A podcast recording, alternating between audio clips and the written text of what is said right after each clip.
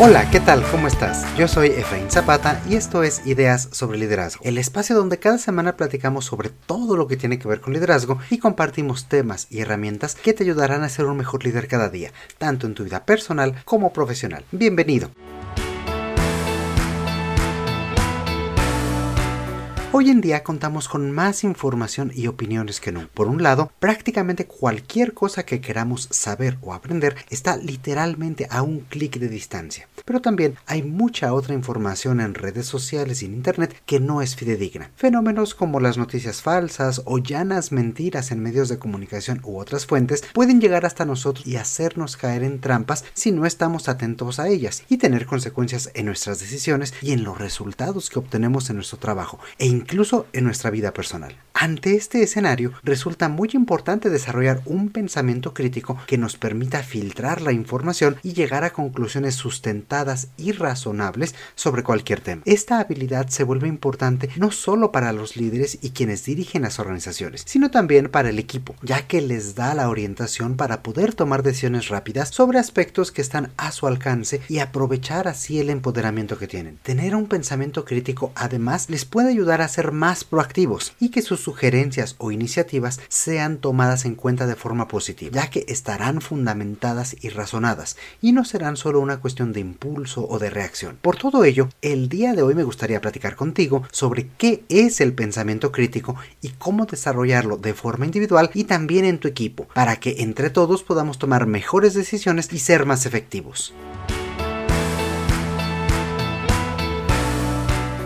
Comencemos por preguntarnos qué es el pensamiento crítico. Pues bien, este es la capacidad de analizar y evaluar la información existente respecto a un tema o situación determinada, buscando aquellos elementos más relevantes y sustentados para poderlos considerar como reales, al tiempo que filtramos la información menos importante o que no cuenta con una justificación racional para poder descartarla. Se trata de discernir la veracidad de la información existente y alcanzar así un mejor entendimiento de la situación. La base para el desarrollo de este tipo de pensamiento es dudar sistemáticamente de las afirmaciones e información que recibimos. Aunque cuidado, esto no significa que el pensamiento crítico aspire a alcanzar una verdad absoluta. Por el contrario, se trata de profundizar nuestro entendimiento y ver qué tanto sustento tiene cierta información para evaluar su utilidad, para generar discusiones constructivas y para poder alcanzar conclusiones razonables. Por supuesto, si llegara nueva información con un sustento importante, habríamos también de considerarla, y esto podría cambiar nuestra forma de ver la situación e incluso modificar las conclusiones a las que ya hemos llegado anteriormente. Tener pensamiento crítico también es tener la capacidad para cambiar de opinión. Ahora bien, pensar de forma crítica no significa ser pesimista ni un crítico de todo. No se trata de llevar la contraria al mundo, sino de ser capaces de elaborar nuestro propio punto de vista con base en el entendimiento, comprobación y contraste de datos y de fuentes. Lo que se busca es eliminar las falacias y aquellos sesgos que comprometen la objetividad de la información con la que contamos.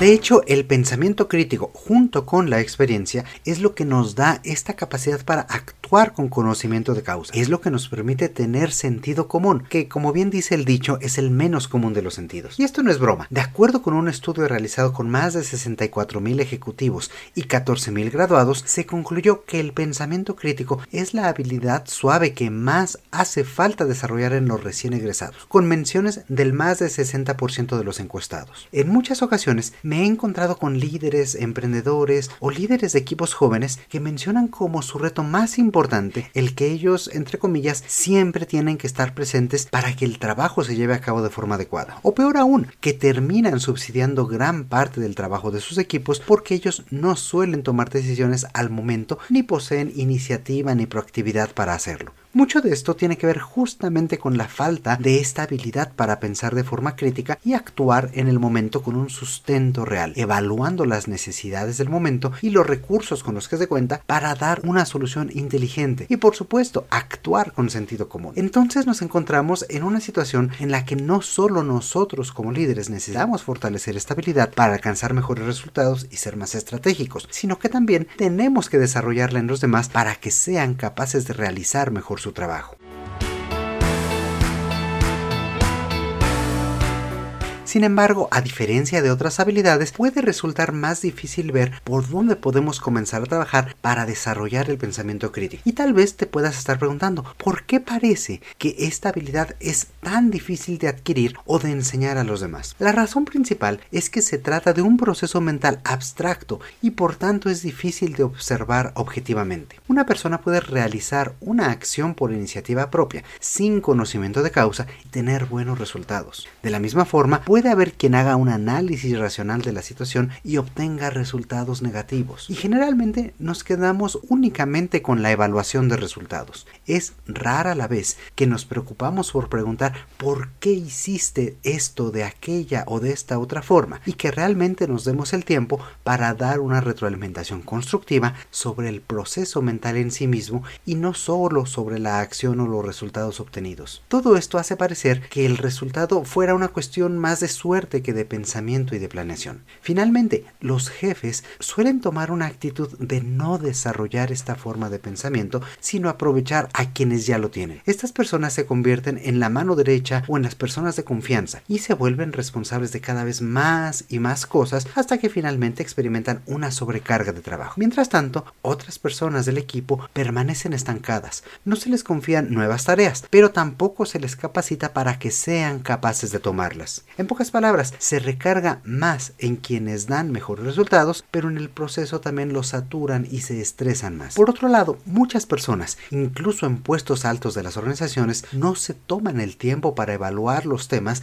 desde diferentes enfoques ni orientar a su equipo para reflexionar más allá de lo que es evidente de forma más superficial en vez de recabar información y evidencia, saltan rápidamente a una primera conclusión. O peor aún, solo ven aquella evidencia que fortalece el punto de vista que ya tenían hecho. A este tipo de situación se le llama una falta de metacognición. Es decir, falta esta oportunidad, este espacio para pensar sobre nuestro propio proceso de pensamiento.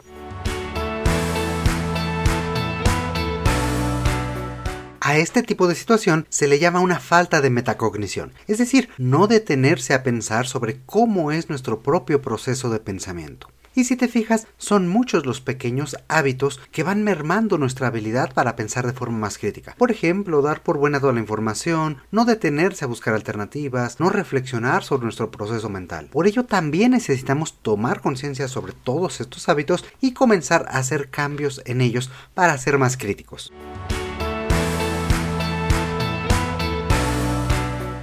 Y antes de continuar y saber cómo ser más críticos en nuestro día a día, quiero pedirte un favor. Si te gusta lo que escuchas y este espacio te ha ayudado a tu desarrollo profesional, recomienda ideas sobre liderazgo a tus amigos, compañeros y familiares. De esta forma nos ayudas para llegar a cada vez más personas. Platícales sobre qué es lo que más te gusta, cuál ha sido tu episodio favorito y cómo has aprovechado las herramientas y consejos que traemos. También puedes dejarnos un comentario o una revisión en la aplicación de podcast que utilices. Desde ya, muchísimas gracias y continuemos. Decíamos que en el ámbito laboral es importante identificar el nivel de desarrollo del pensamiento crítico en nuestro equipo. Sin embargo, esto puede ser algo difícil de medir, ya que es un proceso mental no observable. Lo que sí podemos ver son algunas conductas que nos permiten identificar cuatro etapas de dominio. Estas etapas reflejan el nivel de comprensión que las personas tienen sobre sus acciones y son ejecutar, sintetizar, recomendar y generar. Veamos cada una de ellas. La primera es ejecutar, es decir, convertir instrucciones en acciones precisas, y esto requiere de algunas habilidades relacionadas con el pensamiento crítico, como razonamiento verbal, toma de decisiones y resolución de problemas. En esta fase lo que podrás observar es sobre todo el entendimiento de las tareas a realizar y cómo las personas encuentran alternativas dentro de los límites establecidos. Cuando se pasa a la fase de sintetizar, las personas ya son capaces de identificar la parte medular de la información que reciben, los puntos clave y los pueden explicar con soltura a otras personas. Por ejemplo, pueden resumir lo más importante después de una reunión o identificar por qué estos puntos son de interés para los involucrados. En la tercera etapa, las personas pasan de identificar lo importante a definir correctamente lo que se necesita hacer. Es decir, muestran un pensamiento más crítico y ya son capaces de realizar recomendaciones. En esta fase, las personas consideran a otros involucrados y a la situación que los rodea. Muestran creatividad para encontrar soluciones a las situaciones que se presentan y proactividad para plantearlas. Por último, en la fase de generación, las personas crean algo por sí mismas. Son capaces de traducir la visión que se les plantea o la suya propia en proyectos, planes de acción o productos que pueden ser ejecutados por ellas mismas o por otras personas. Muestran mucha mayor iniciativa y resuelven efectivamente los problemas, las necesidades o las situaciones que se les Una vez que has identificado en qué etapa de desarrollo nos encontramos, ya sea uno mismo o nuestro equipo, podemos pensar en cómo fortalecer esta habilidad para afrontar los retos del día a día y también para desarrollar a nuestro equipo de trabajo. Como sabes, cualquier habilidad se puede aprender y fortalecer. Es cuestión de disciplina, compromiso y sobre todo de práctica.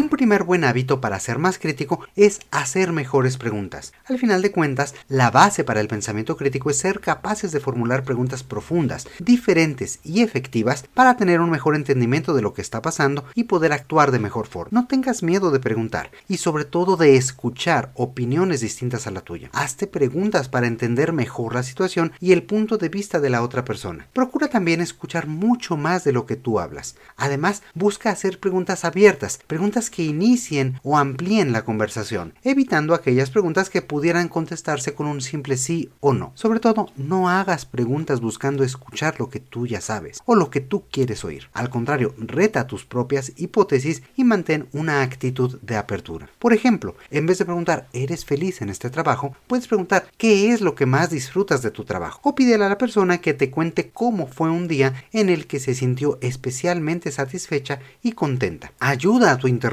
a que brinde más información generando preguntas abiertas y de genuino interés. Después sigue el diálogo que se presente y haz preguntas de seguimiento para ir profundizando. Por último, no olvides preguntar la opinión de los demás. Puedes preguntar qué es lo que ellos harían, qué es lo que ellos ven diferente o qué otros aspectos consideran relevantes y que aún no se han tratado.